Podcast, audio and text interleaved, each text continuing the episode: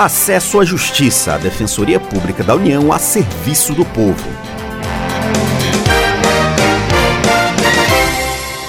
Olá, ouvinte, tudo bem? Eu sou Ademar Rodrigues. Nesta edição, como um trabalhador autônomo pode se aposentar? Existem diferenças entre o trabalhador de carteira assinada e o que não trabalha de carteira assinada quando o assunto são as contribuições para a Previdência mas nos dois casos é possível contribuir para o INSS e se aposentar. O defensor público federal Benhur Daniel Cunha fala mais sobre isso. Quando uma pessoa trabalha com carteira assinada ou é contratada pela prefeitura da sociedade, a previdência é obrigatória. Agora, existem muitos trabalhadores no Brasil que não trabalham com carteira assinada. São os autônomos, as donas de casa, as diaristas, os ambulantes, os taxistas e mototaxistas, os motoristas de aplicativos, os verdureiros, aqueles que têm um negócio próprio. Embora na maioria desses casos a contribuição também seja obrigatória, o INSS não vai atrás dessas pessoas para que elas paguem o seguro social. São elas que, se se quiserem ficar resguardadas para o futuro, têm que ir atrás do INSS para pagar as contribuições previdenciárias. A regra é mesmo que, para garantir o seguro do INSS, os trabalhadores realizem contribuições previdenciárias regularmente. O defensor também nos explica como é a contribuição previdenciária de trabalhadores autônomos.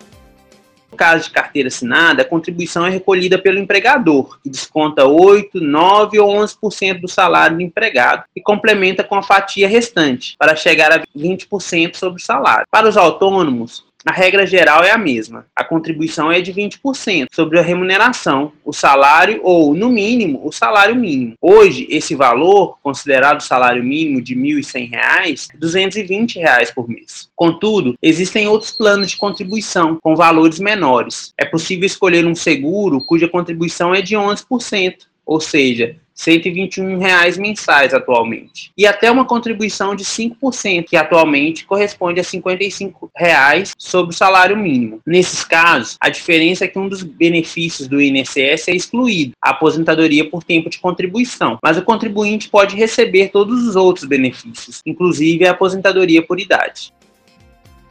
Em quais casos a contribuição de 5% é permitida? Benhur Daniel Cunha nos dá a resposta. A contribuição de apenas 5% é possível em duas hipóteses. Quando o trabalhador autônomo é microempreendedor individual, ou seja, é cadastrado como empresa MEI, esse cadastro pode ser feito no site MEI Brasil. Além da contribuição de 5%, nesses casos, o trabalhador também recolherá um imposto de R$ reais mensais pela atividade que realiza. A outra hipótese é a da dona de casa ou da pessoa que não tem renda própria e só realiza serviço doméstico. Neste caso, antes de começar a pagar, a pessoa tem que fazer seu cadastro no CAD único do governo federal, no CRAS mais próximo, e manter o cadastro atualizado, renovando a entrevista a cada dois anos, no mínimo. Sem o cadastro, essas contribuições de 5% não serão validadas pelo INSS. Também não serão validadas se constar renda formal no mesmo período da contribuição, seja no CAD único ou nos outros registros oficiais. O defensor Benhur Daniel Cunha trabalha na Defensoria Pública da União, DPU, que presta assistência jurídica gratuita a quem não tem condições de pagar um advogado em causas relacionadas ao INSS. A pandemia ainda continua. Mais de 260 mil brasileiros já faleceram e o número de mortos tem crescido nos últimos dias. Ainda é necessário tomar os cuidados para não se contaminar com a Covid-19. O uso de máscaras, o distanciamento social e o cuidado em lavar as mãos constantemente são hábitos que podem salvar vidas. O Sistema Único de Saúde está vacinando a população. Todas as vacinas usadas tiveram sua eficácia comprovada em testes revisados pela Agência Nacional de Vigilância Sanitária, a Anvisa.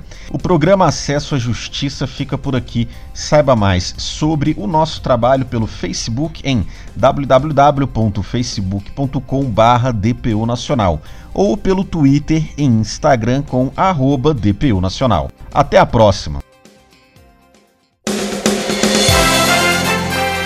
Você ouviu Acesso à Justiça, uma produção da Assessoria de Comunicação Social da Defensoria Pública da União.